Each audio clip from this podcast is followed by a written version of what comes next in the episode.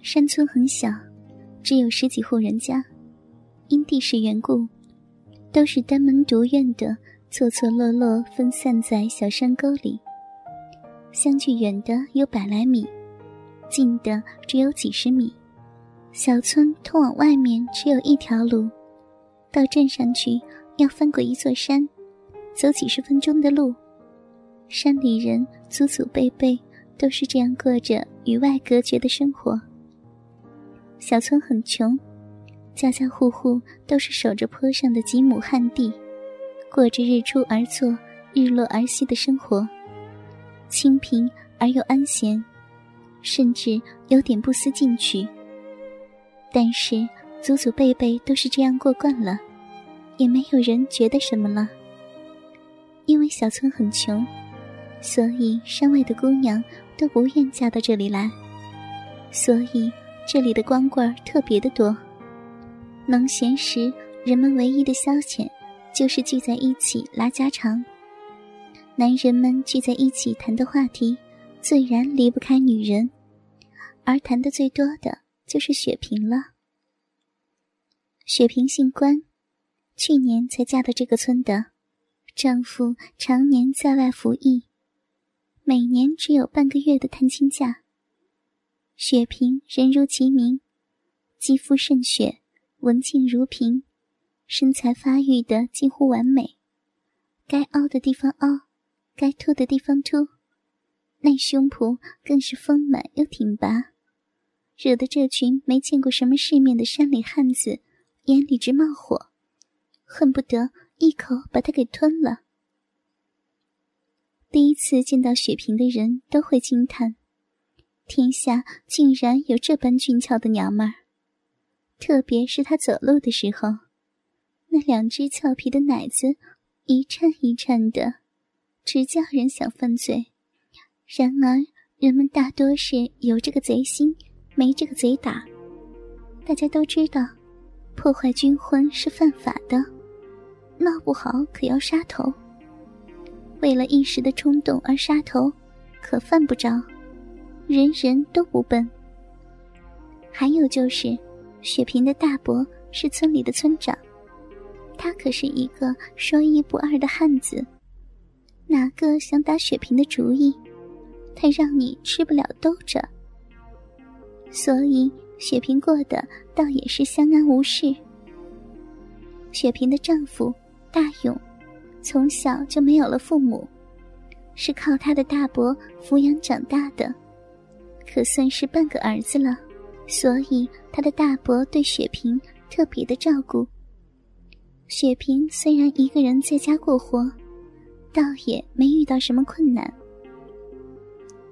雪萍坐月子了。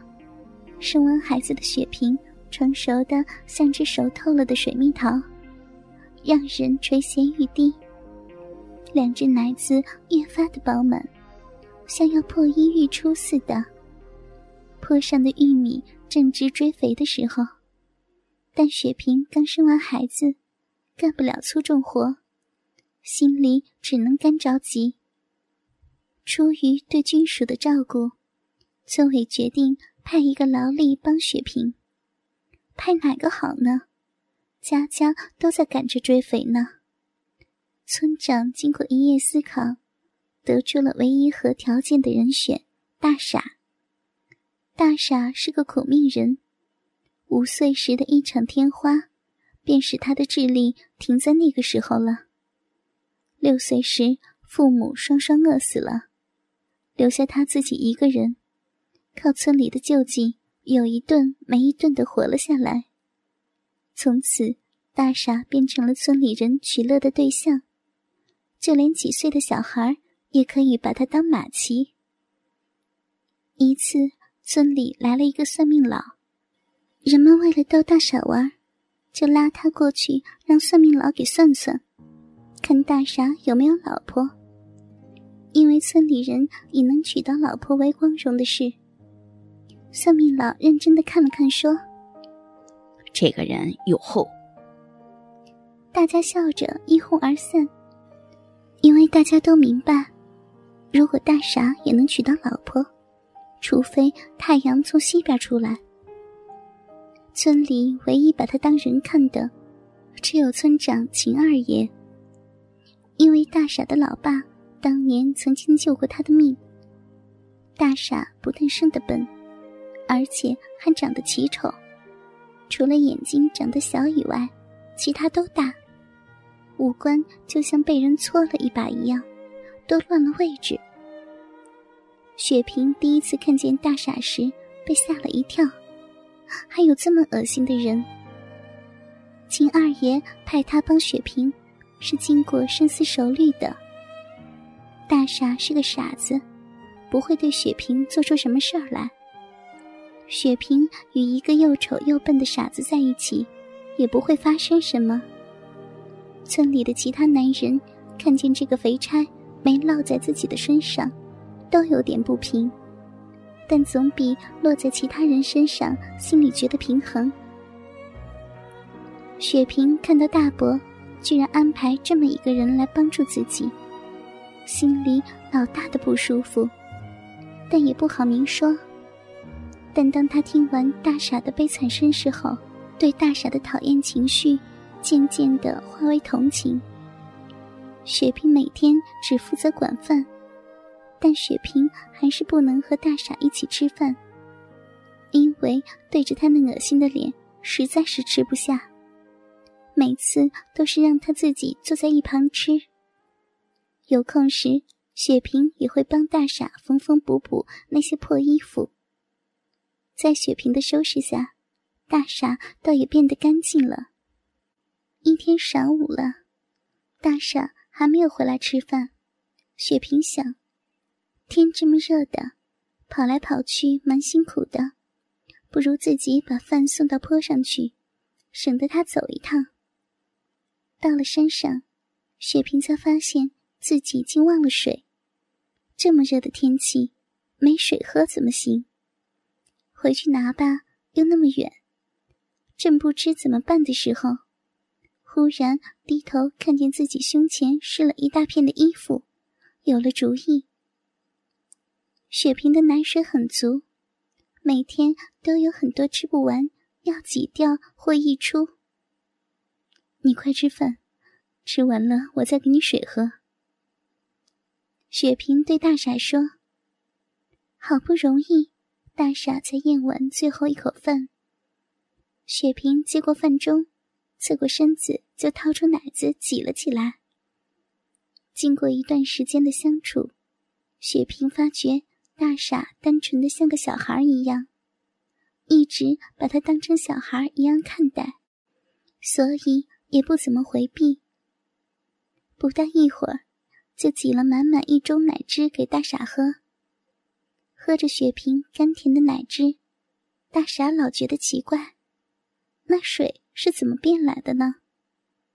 直到雪萍回去老远了。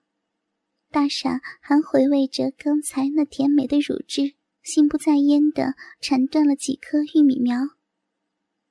忽然，大傻发现地上有串亮晶晶的东西，走近一看，原来是一串钥匙。大傻知道是嫂子丢的，便给嫂子送回去。快到山下的时候，大傻被眼前的景象惊呆了。只见村里的黑牛哥正在追逐着没穿衣服的嫂子。原来雪萍回到这里的时候，已经累得汗津津的了。见着一眼泉水清澈见底，四下里又没有人，于是脱了衣服，跳进去洗了起来。没想到被悄悄跟上来的黑牛哥看了个正着。黑牛是他大伯的儿子。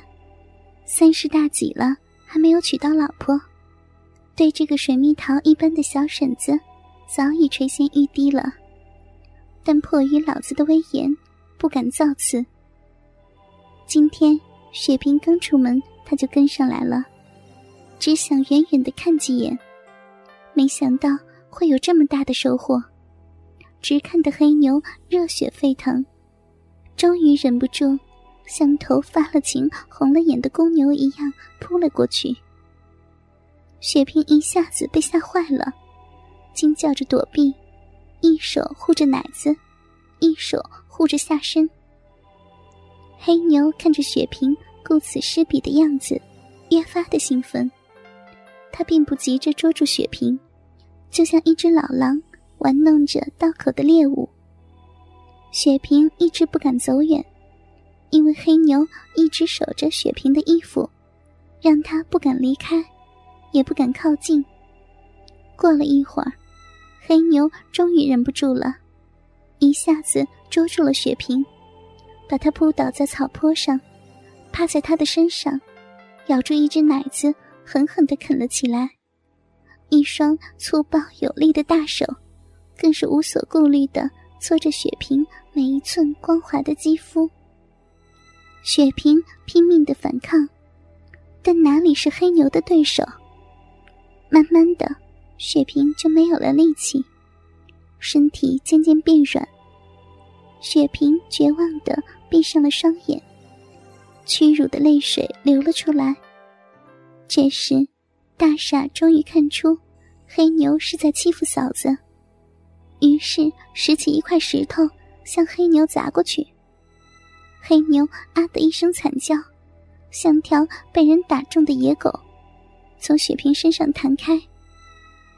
黑牛弄不明白是谁做的好事，但已经兴致全无，只好狼狈的逃回去了。雪萍慌忙起来穿衣服，突然看见大傻向自己走过来，以为大傻也想侮辱自己，于是，一手拿着衣服挡在胸前，一手狠狠的打了大傻一记耳光。大傻一下子被打懵了。举着钥匙，喃喃地说：“你，你的钥匙。”这时，雪萍才知道错怪了大傻，要不是大傻，自己肯定被黑牛奸污了。雪萍觉得对不起大傻，转过身子，草草的穿好衣服，然后摸着大傻被打红的脸说：“以后不许再偷看我洗澡。”说着。雪萍脸一下红了，匆忙跑回去了。哥哥们，倾听网最新地址，请查找 QQ 号二零七七零九零零零七，QQ 名称就是倾听网的最新地址了。